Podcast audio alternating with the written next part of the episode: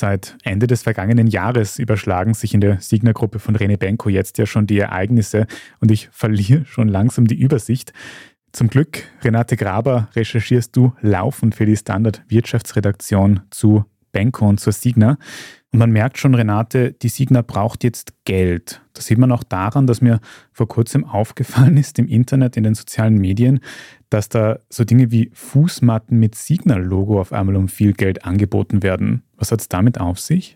Ja, also die Signa Holding hat beschlossen, ihr Inventar zu verkaufen, zu versteigern. Das macht eine Auktionsplattform, die größte in Österreich, die es dafür gibt, die Aurena. Das heißt, es wird einfach Büromaterial, es werden Computer, es werden Einrichtungsgegenstände veräußert im Rahmen einer Auktion, damit man halt Geld hereinholt.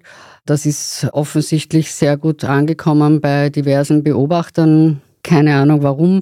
Also eine Signa Fußmatte hat der Letztstand 1600 Euro Gebot schon einmal ausgelöst oder eine Schneekugel um 500 Millionen Euro. Also offensichtlich wollen sich Leute irgendwelche Signa-Erinnerungen in ihre Wohnungen stellen.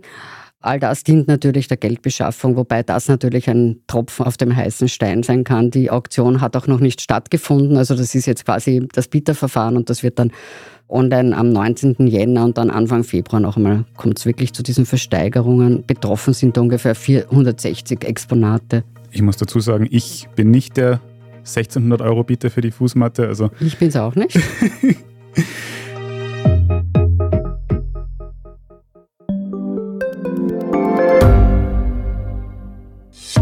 Hat Österreichs Politik ein Korruptionsproblem? Wie wird der Ukraine-Krieg enden? Und warum wird alles immer teurer? Ich bin Tobias Holub. Und ich bin Margit Ehrenhöfer.